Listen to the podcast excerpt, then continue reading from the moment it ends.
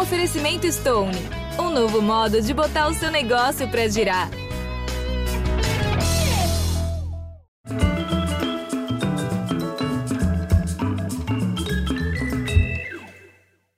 Alô, pode chegar freguês, pode chegar freguesa, vem que tem conversa de primeira essa noite.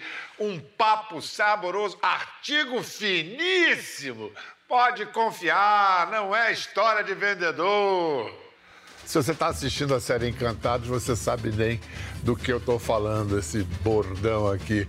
Entre as gôndolas do supermercado que à noite vira escola de samba, brilha uma pérola em particular, pérola negra, made in Oswaldo Cruz, zona norte do Rio, território portelense. Eu te falei que ia dar certo.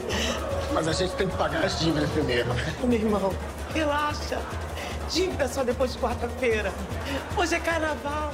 Essa dona Olímpia. Olímpia transporta o público ao que há de mais sublime no dia a dia do subúrbio.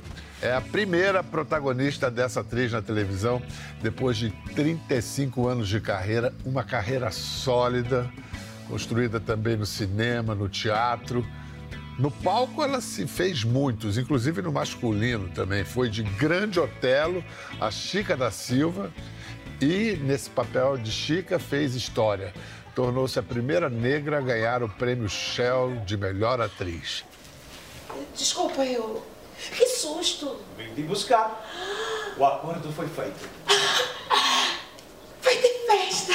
Cerimônia! Dança como os outros casamentos! Nunca. Nunca.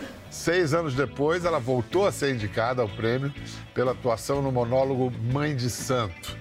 É uma trajetória inspiradora demais. Então, atenção, atenção, compareça ao Conversa com Bial, senhora Vilma Melo. Presente! Ei, minha querida, muito bom ter você aqui. Muito bom ter você aqui nesse momento de, de, um, de um reconhecimento mais amplo, diria assim, na televisão e no, no mercado. Muito bacana. Vilma, sei que você, por um lado, você é suspeita para responder essa pergunta, por outro, você tem subsídios que poucos têm. Por que, que o Encantados pe pegou o público? O que fez que Encantados caísse no gosto do público? Primeiro que eu acho que é porque a gente se vê ali. São pessoas de verdade, né? Aqueles personagens representam pessoas de verdade, pessoas do cotidiano, do dia a dia. Quem não tem uma tia, uma prima, um vizinho, ou a própria pessoa que se vê naquele lugar? A gente está falando de um cotidiano, e segundo, assim, a gente tem uma maioria no Brasil de 56% de pessoas negras. E quando a gente coloca ali na tela 90, mais de 90%, eu diria que acho que 92 ou 93% de um elenco negro protagonizando suas próprias histórias e contando as suas próprias histórias, não sendo contada por um olhar do outro, mas pelo seu próprio olhar, isso já é um grande diferencial. E a gente faz tudo com muita alegria, assim, a gente não tem, se você for ver a primeira temporada inteira, não tem a palavra violência, não tem uma arma na mão. Então a gente foge do estereótipo onde a gente costuma ver os negros no audiovisual. A gente está falando de um outro lugar, um outro olhar. E isso, com certeza, e através da comédia. E através da comédia, a gente pode falar tudo, né? A gente, a gente vai falando, vai falando, tem, a, tem uma cena que viralizou, que todo mundo ri, que é engraçada, a cena do lápis de cor, é, que na verdade a gente está falando muitas verdades ali, né? Quando você pergunta um lápis de que cor, qual cor? Né? Qual cor que você quer falar? E com uma leveza, como você disse, com uma graça que desarma, né? Qualquer reação. É, é, é eu acho que é uma questão do dia a dia, né? Porque nós estamos acostumados a lidar com essa situação, nós, pessoas pretas, estamos acostumados a lidar com essas situações todo dia o dia inteiro. Então, se a gente for mal-humorado todo dia o dia inteiro, a vida vai ser muito mais pesada, né? Então, acho que Encantados é um sucesso por isso. Eu fiquei muito impressionado com o elenco. Muito, viu? Mas, assim, a quantidade de atores muito acima da média. É, sem, sem dúvida. E assim, Encantados tem uma coisa muito legal que a gente tem a dona Neuza Borges, A gente tem a Du Moraes, a gente tem pessoas que abriram portas, fazem história, porque estão no presente, então continuam fazendo história. Aí você vem com uma outra geração, que é a minha geração, a geração do Luiz Miranda. Aí depois você vem com a geração dos jovens, né? E essa geração mais jovem parece que já nasce sabendo. Eles vêm com muita força, com muita garra, que é isso que você falou. A sensação que eu tenho é que a, a dona Neuza teve que vir com o pé na porta.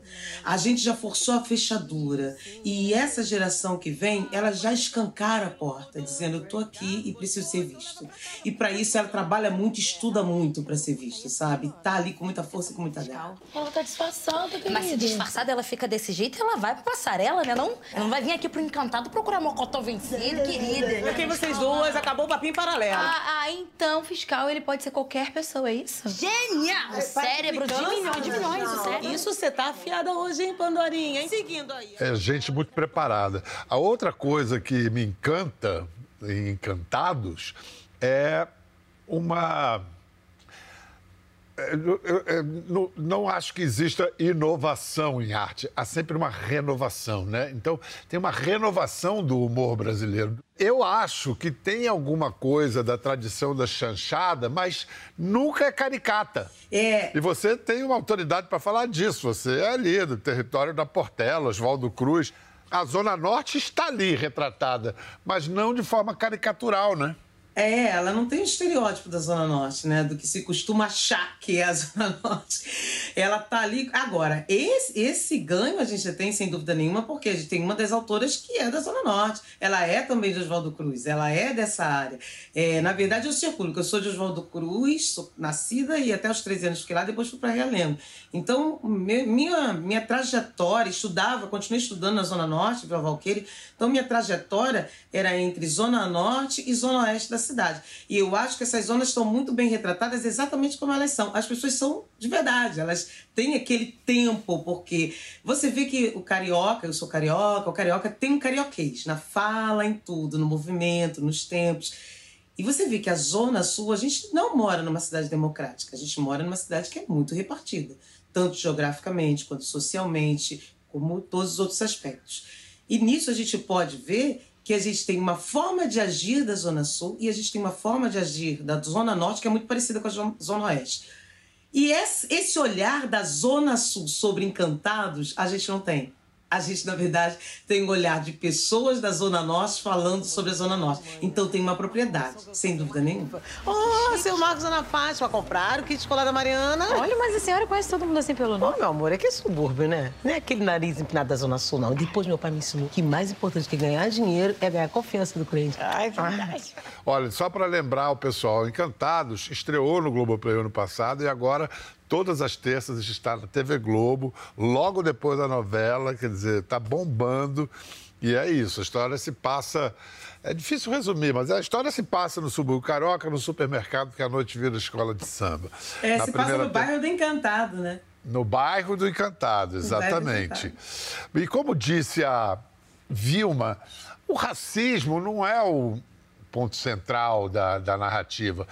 Quando aparece, aparece de uma forma. Quando, quando é comentado, é de uma maneira muito inteligente e com, com senso de humor. Vamos mostrar a cena que há pouco a Vilma se referiu. Ô, Maria Cláudia, Oi, tudo bom, meu bem? Tá sabendo da novidade do dia? Ó. Kit voltou às aulas, minha filha. Foi eu mesma que fiz. Tem caderno, cola de borracha, apontador, tinta antialérgica, lápis de cor, tem tudo aí. Olha que maravilha. Ô, dona Olímpia, tem lápis cor de pele? Qual? Da minha, da dela, da dela ou da sua? Simples assim.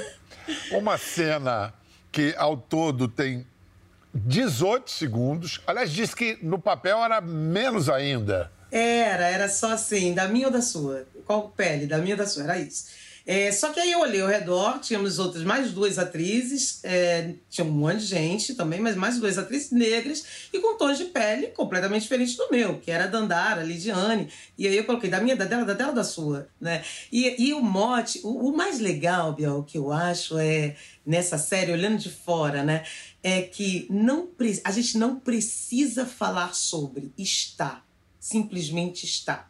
Quando você coloca 90% de um elenco negro, Você não precisa falar sobre racismo. Você está dando visibilidade a um lugar que sempre esteve escondido. A um lugar que talvez a gente coloca, por exemplo, na nossa série, a gente tem o Digão Ribeiro sendo o, o nosso galã, sendo o nosso príncipe negro. É um homem de dois metros, Digão tem dois metros de altura. Ele é enorme, fazendo par com a Dandara, que é uma menina pequenininha, né? Uma... Então, assim, além para além dessas diferenças, a gente bota a possibilidade de ter sim um casal que a gente está falando de Encantados, um casal suburbano, um, que tem uma história de amor, que tem romance, porque a gente também a gente chora, a gente ri, a gente se diverte, a gente faz festa, a gente sofre, a gente fica sem dinheiro, a gente fica com dinheiro, a gente tem filho, a gente tem uma vida normal igual a todas as vidas. Eu acho que isso que Encantados é legal. Quando você fala em visibilidade, é inevitável vir à cabeça que hoje as três novelas da Globo têm protagonistas negros. No Horário Nobre, um, uma série que tem 90% do elenco negro. E você tem a sua primeira protagonista depois de 35 anos de carreira. A primeira protagonista na TV, bem entendido. Quantas empregadas domésticas você fez antes disso, Vilma? É, contratada aqui na casa, aqui na Rede Globo, duas. Foi em Avenida Brasil e Joia Rara. Aí teve participação, um monte de coisa e também em outra emissora. Mas aqui na casa, duas de contrato. É, e totalmente visível. É, pois é, aquela que não tem, não faz diferença nenhuma na trama. Não. Enquanto você fazia as empregadas domésticas de Avenida Brasil e Joia Rara, o que, que você fazia no teatro? Simultaneamente? Ah, simultaneamente eu estava fazendo. Eu, eu faço alguns espetáculos por ano. Então, naquela época, 2012, se a memória não me fala, eu estava fazendo Quando a Gente Ama, que é um musical grande do Arlindo Cruz, é, que, com músicas do Arlindo Cruz, e que foi um sucesso até hoje. Esse musical continua. Ali Borges também já fez meu lugar. É um, um, musical enorme e que faz muito sucesso por onde passa, com, ovacionado, casa lotada. A gente fez Imperator, enfim. A gente só fazia Casa Grande, porque é onde a gente cabe. A Faça da Boa Preguiça também, que era um, um outro espetáculo que foi com a Bianca Baiton, Guilherme Piva, Daniela Fontana, que foi, era um outro sucesso. Então eu lembro, eu lembro de uma passagem na época que, que um, um, um caracterizador daqui da Globo foi assistir, por acaso. Nem não sabia que eu fazia. Ele foi assistir porque estava fazendo sucesso, todo mundo queria assistir o música, o, o Quando a gente chama. E aí, quando terminou, ele veio falar comigo, ele falou: Nossa, você é boa, hein? Porque é isso, né? Ele, e aí ele não conseguia acreditar que eu era a mesma pessoa, assim. Ele, não palco, ele não achou que eu era a mesma pessoa. Quando eu desci, que ele olhou para mim, que ele falou: Você não faz a Vinda Brasil? Falei, sim, faço. Aí você, de vez em quando, faz o meu cabelo, me maquia. Aí ele falou, nossa! É. Tome como um elogio à atriz, né? Na versão mais construtiva. Vamos mostrar alguma coisa de Vilma Mello no teatro, encarnando personagens de destaque já faz algum tempo. Um deles foi o gigante Grande Otelo. Sim, ela viveu ele. Vejam só.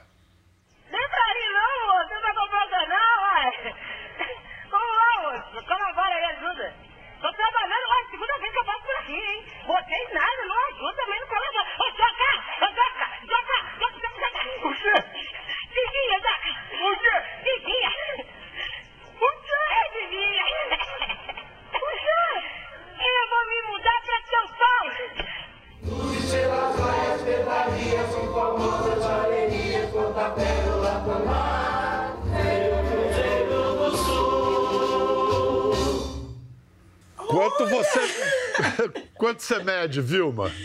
1,57. Então você é bem mais alta que o Otelo. O Otelo de um metro e meio. Um metro e meio. Eu me lembro que foi uma das primeiras entrevistas que eu fiz na televisão e que era uma encrenca para enquadrar, que eu tenho 1,92, Otelo um metro e meio, a gente não conseguia enquadrar no Nossa. mesmo plano. Que barato você fazer o Otelo, que barato. Você chegou a conhecê-lo, não, né? Não, não cheguei, infelizmente não. Mas eu imagino o, a diversão que deve ter sido fazer essa pesquisa, esse homem gigantesco, esse, esse ator gigantesco, e mexeu com a sua carreira a peça, né? Foi. O Grande Otelo, sem dúvida nenhuma, é uma, é um, é, é um, tem uma bifurcação ali na minha estrada. E o Grande Otelo é uma grande bifurcação nesse lugar, assim. É quando eu começo a tomar um outro caminho. Eu sempre trabalhei com coletivo, sempre fui de chá de grupo a minha vida inteira, desde os 17 anos quando eu entrei na faculdade e foi embora até isso, né? É, e quando eu saio de uma das companhias que eu fazia, cansada de estar em companhia, por muito trabalho, viagens, nem é trabalho, mas é questão de viagem, de nunca estar em casa, de, enfim. E aí, quando eu me desvinculo, o primeiro espetáculo que eu faço grande fora da, das companhias é o Grande Hotel. E, e teve uma resistência um pouco no inicial da família, como assim uma mulher vai fazer o Grande Hotel? Então tinha um desafio. Tinha, os filhos falavam, vai fazer meu pai, uma mulher vai fazer meu pai. Então tinha um desafio muito grande para eu ter credibilidade naquele lugar.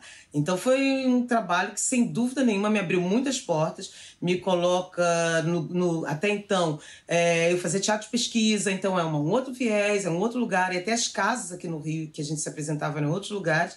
E de repente eu tô no palco do Carlos Gomes fazendo um musical grande com fila na porta com pessoas voltando. Isso para mim era uma novidade, eu nunca tinha passado por isso.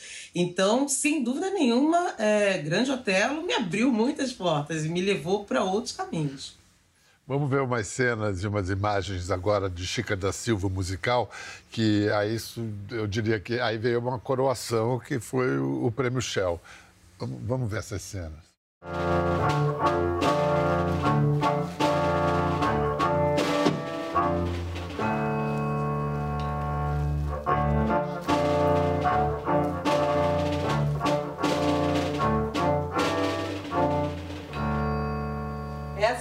pessoa que vai te ensinar a ser um pássaro branco? Ela já me ensinou a escrever meu nome. Me mostra. F-R-A-N C-I-S C-A-K da Silva. Esse é seu nome? Uhum. Bonito. Também acho. Tô com vontade de escrever meu nome em todas as paredes dessa cidade. É, e você fez história, a primeira negra a ter o prêmio Shell de melhor atriz. Na hora de, desse anúncio, na hora de receber esse prêmio, de quem você se lembrou? De todas que estiveram, que estavam, que ainda vão vir. Assim, é, porque eu, eu não imaginava, porque eu nunca tinha visto alguém como eu naquele lugar uma preta retinta, uma pessoa retinta, seja preta, seja mulher ou seja um preto. Eu nunca tinha visto uma pessoa preta no lugar de receber um prêmio de ator, atriz ou direção é, no Prêmio Shell. Nem no Prêmio Shell e nem nenhum outro prêmio que eu, que eu lembrasse. Inclusive, eu já fui barrada de prêmio porque as pessoas acharam que eu não, tava, não era indicada. Então, eu fui barrada porque tinha lugar para indicado às vezes e eu não, não podia acessar aquele lugar que as pessoas achavam, não, você não está indicada. É... Então, para mim foi um susto quando já tinha sido um prêmio eu estar ali entre aquelas pessoas da qual eu admirava muito e ser reconhecida por esse trabalho, pensar que dentro de uma conjuntura de tantas atrizes e atores, é, você está entre cinco pessoas. Aquilo para mim já era um olhar diferenciado que eu nunca tinha visto. Quando o prêmio foi anunciado, a primeira coisa que eu pensei, obviamente, assim, eu pensei em todas essas, mas a primeira pessoa foi a minha mãe que foi por quem eu consegui fazer toda essa trajetória. A minha mãe sempre acreditou em mim, nunca duvidou, e foi quem me permitiu que eu trilhasse essa carreira. É, você com 17 anos, sendo uma menina preta, pobre, suburbana, dizer que vai fazer teatro, a primeira coisa que as pessoas pensam é: o que, que a sua família falou? A minha mãe falou: seja feliz, minha filha. Eu trabalho duro para vocês estudarem muito, para vocês poderem fazer suas escolhas. Tem escolhas que eu não tive. Gente, que confiança, que confiança que ela teve, que coragem, porque você estava escolhendo uma carreira difícil, né? Poucos fazem sucesso. É, e que não era para mim dentro da conjuntura. Se pensar nessa época eu morava em Realengo, não era eu, eu estudava na Urca, então não é, não era para mim. Eu não pertencia àquele mundo. Durante muito tempo eu fui muito solitária também dentro da Unirio, porque eu era a única. Então pensar que esse prêmio é, coroou não a Vilma Mello, mas é, claro que sim, tem um lugar individual muito grande, mas esse prêmio vem coroar toda uma, uma trajetória, que não é uma trajetória da Vilma, mas é uma trajetória de história negra dentro do teatro brasileiro. Eu acho que isso é de suma importância, porque com esse prêmio não ganhou só a Vilma, ganhou, ganhou todo mundo que estava com um grito entalado na garganta, sabe? Que até então a gente não tinha conseguido botar para fora. Você falou de sua mãe e tem uma história de que a sua mãe apoiou a sua decisão de fazer artes cênicas, mas teve uma resistência do coordenador do pré-vestibular, que aí chamou sua mãe para conversar. Que história foi essa? Então, ele falou para minha mãe que era um desperdício, que eu não deveria fazer artes cênicas. Olha, senhora sabe das escolhas da sua filha? Porque isso é um desperdício, esse menino vai fazer artes cênicas. Minha mãe deixou ele terminar de falar, minha mãe fala muito baixo, virou para ele e falou: é, O senhor terminou? Porque eu trabalho em três lugares para minha filha poder vir para essa escola, para pagar essa escola. E minha filha precisa estudar. Eu não estou pagando essa escola para minha filha ser rica. Eu estou pagando essa escola para minha filha ser feliz para ela fazer as escolhas que eu não pude fazer. Então, nesse momento, ela está perdendo aula. Vilma, por favor, volta para aula e eu vou trabalhar. Muito obrigada, tá? E eu vou para meu trabalho, que eu estou perdendo tempo. E aí ela vai trabalhar. E eu nunca esqueci disso, disso que ela falou, assim, que ela, ela trabalhava muito para nós, eu e meu irmão, podermos fazer as nossas escolhas. É, as escolhas que ela não pôde fazer. Né? E isso, para uma mulher preta, divorciada, é muita Naquela época, a gente está falando dos anos 80 ainda. Da pesada dona Darcy, hein? Poxa. É? É. Mas vem cá, ela tá gostando de Encantados? Ah, ela é minha maior espectadora. Mesmo quando às vezes eu chego em casa tarde, que a gente já tá gravando a segunda temporada, né? Então eu chego em casa tarde e aí ela diz: Ah, vamos ver. Eu falo, mãe, tô cansada. Ela vê, mesmo assim, ela tá doente, ela ficou doente essa semana, e ela conseguia, ela tossia, mas ela ria e tossia ao mesmo tempo. E ela ri, ela já viu 40 vezes, que ela viu pelo Globoplay, ela viu quando lançou, viu de novo depois, e agora tá vendo todos os dias da Globo que ela disse que é pra dar ibope. Ela diz, não, eu vou ver de novo. Sem dúvida. A Darcy vale os três pontos só ela. Escuta, é, mas eu sei que você queria, antes de, de, de, ser atriz, você queria era ser professora. E, de fato, você se formou aqui. Fez o bacharelado em artes cênicas e o curso normal ao mesmo tempo. E você é, milita, você é professora, você dá aulas até Sim, hoje. Até hoje, eu sou professora. sou professora e sou uma, uma defensora da educação, assim como todo brasileiro e toda pessoa no mundo tem que ser, né? É... Na verdade, eu fiz, eu queria muito ser professora, mas minha mãe dizia, não, vocês, eu queria fazer um curso normal. Mas minha mãe resolveu me colocar numa escola que eu fosse passar no vestibular. E ela sabia que quem ia fazer o curso normal ia ser uma normalíssima professora e ia parar ali. E principalmente para nossa realidade. E eh, não era o que ela queria. Então, todas as minhas amigas, quando nós trocamos de escola, terminou o ensino fundamental, a minha mãe falou: agora você vai para a escola tal. Eu falei: eu não quero ir, vai. E aí eu fui para essa escola, não pude fazer o curso normal. Entrei na faculdade, comecei a, a, trabalhar numa padaria, trabalhei em livraria e paguei meu curso normal paralelo à faculdade. Consegui pagar meu curso normal e fiz meu curso normal em um ano, curso técnico. Fiquei feliz da vida que eu tinha o curso normal. Terminou a faculdade, terminei.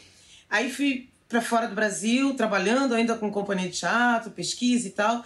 Quando voltei, eu fui fazer licenciatura. E aí eu fiz a licenciatura também em artes cênicas, fiz os concursos e passei nos dois concursos que fiz e sou professora do município do Rio até hoje. Eu dou aula no Centro de Arte Carlos Baker. Você dá aula de teatro no Caluste? De aula, dá aula de teatro no Centro de Arte Carlos Baker, que fica no centro da cidade do Rio de Janeiro, é, atendendo alunos, é, atendendo alunos que não têm condições de pagar alunos que, como eu, naquela época, procuraram cursos e não tinha, porque eu não tinha condição de pagar, ou não tinha nem curso próximo à sua casa, né? Agora a gente tem um pouco mais de mobilidade dentro da cidade. Naquela época nem isso a gente tinha. Então, é, o Caluche, eu acho que não só é um lugar onde você aprende uh, sobre todas as artes, mas é um centro de convivência, onde você ali salva e protege muitas vidas. Escuta, houve um momento em que o ensino público é, que Vilma conhece tão bem, foi parar na TV. E aí, Vilma estava lá. Segunda chamada, 2019.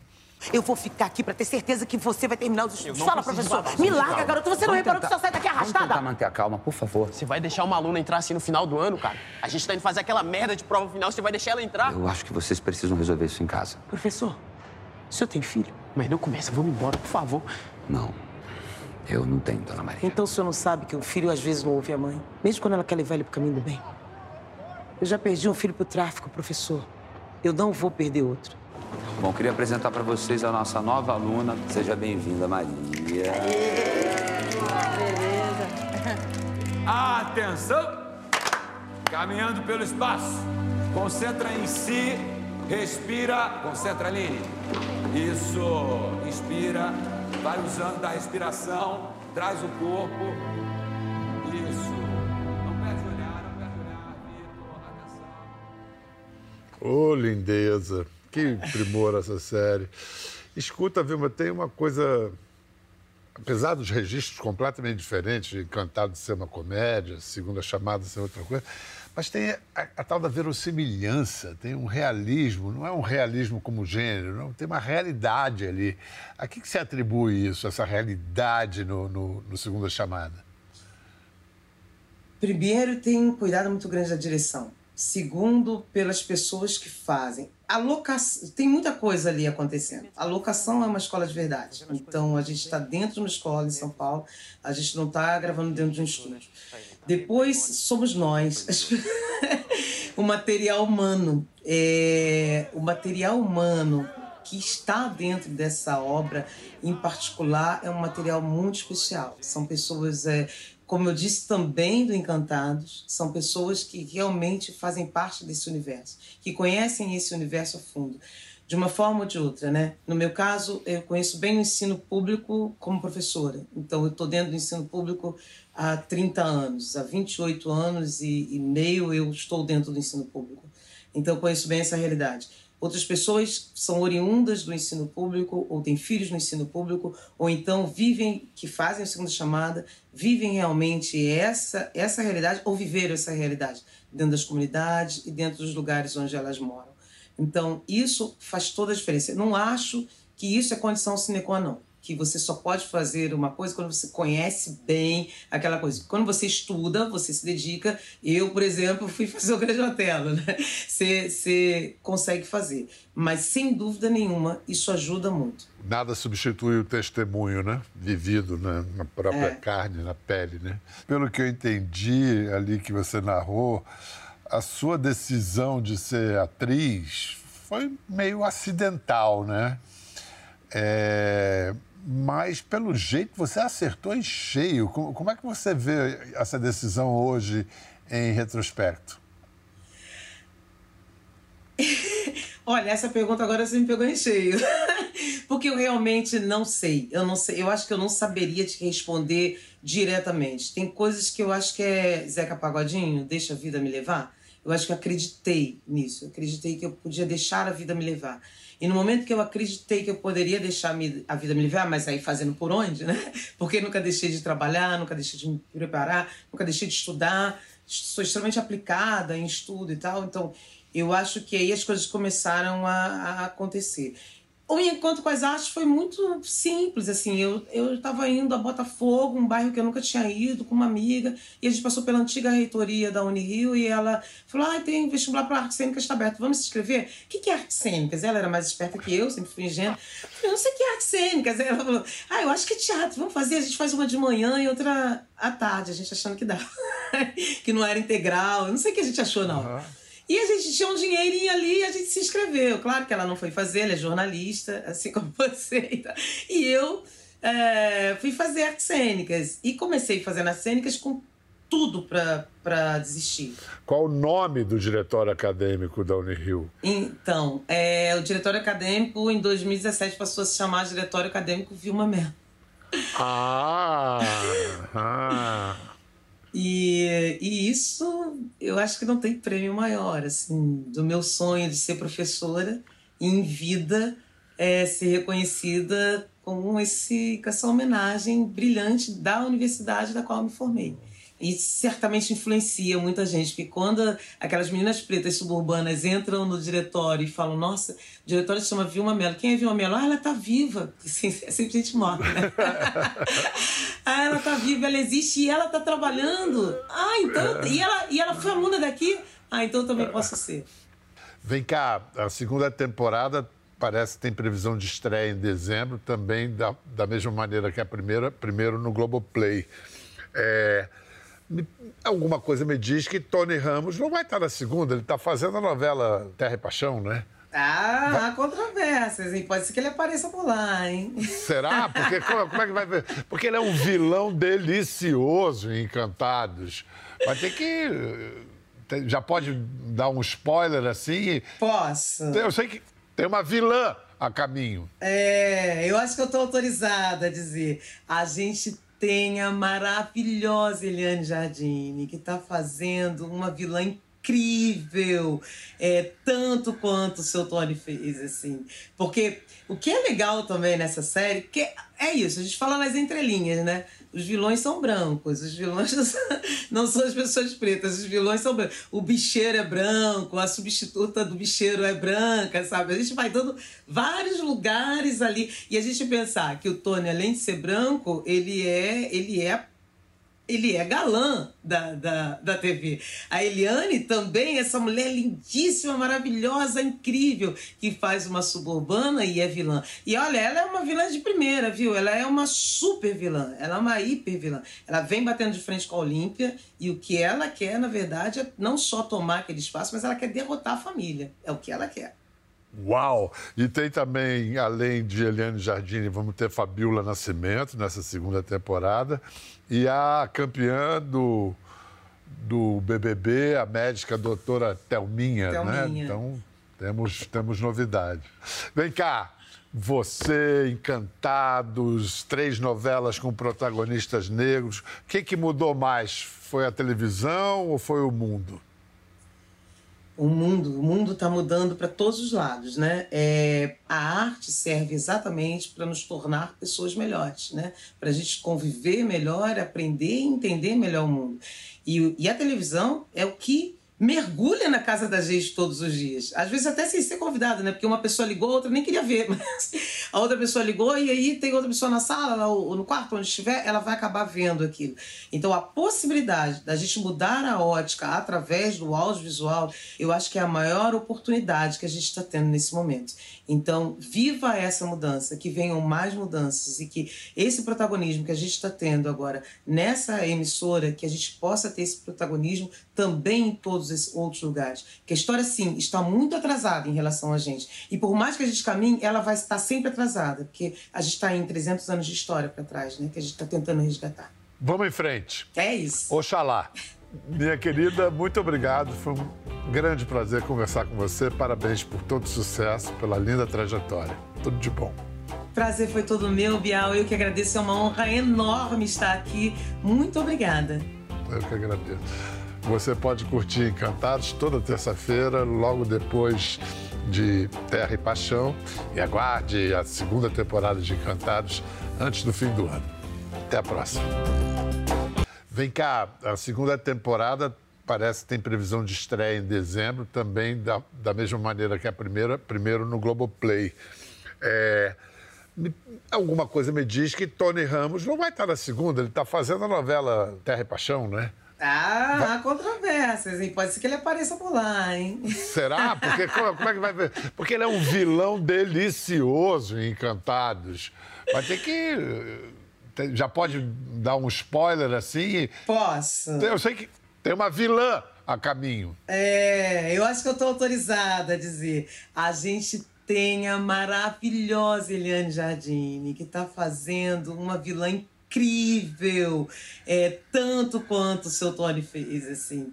Porque o que é legal também nessa série, que é isso, a gente fala nas entrelinhas, né? Os vilões são brancos, os vilões não são, não são as pessoas pretas, os vilões são brancos. O bicheiro é branco, a substituta do bicheiro é branca, sabe? A gente vai dando vários lugares ali e a gente pensar que o Tony, além de ser branco, ele é, ele é ele é galã da, da, da TV. A Eliane também, essa mulher lindíssima, maravilhosa, incrível, que faz uma suburbana e é vilã. E olha, ela é uma vilã de primeira, viu? Ela é uma super vilã, ela é uma hiper vilã. Ela vem batendo de frente com a Olímpia e o que ela quer, na verdade, é não só tomar aquele espaço, mas ela quer derrotar a família. É o que ela quer.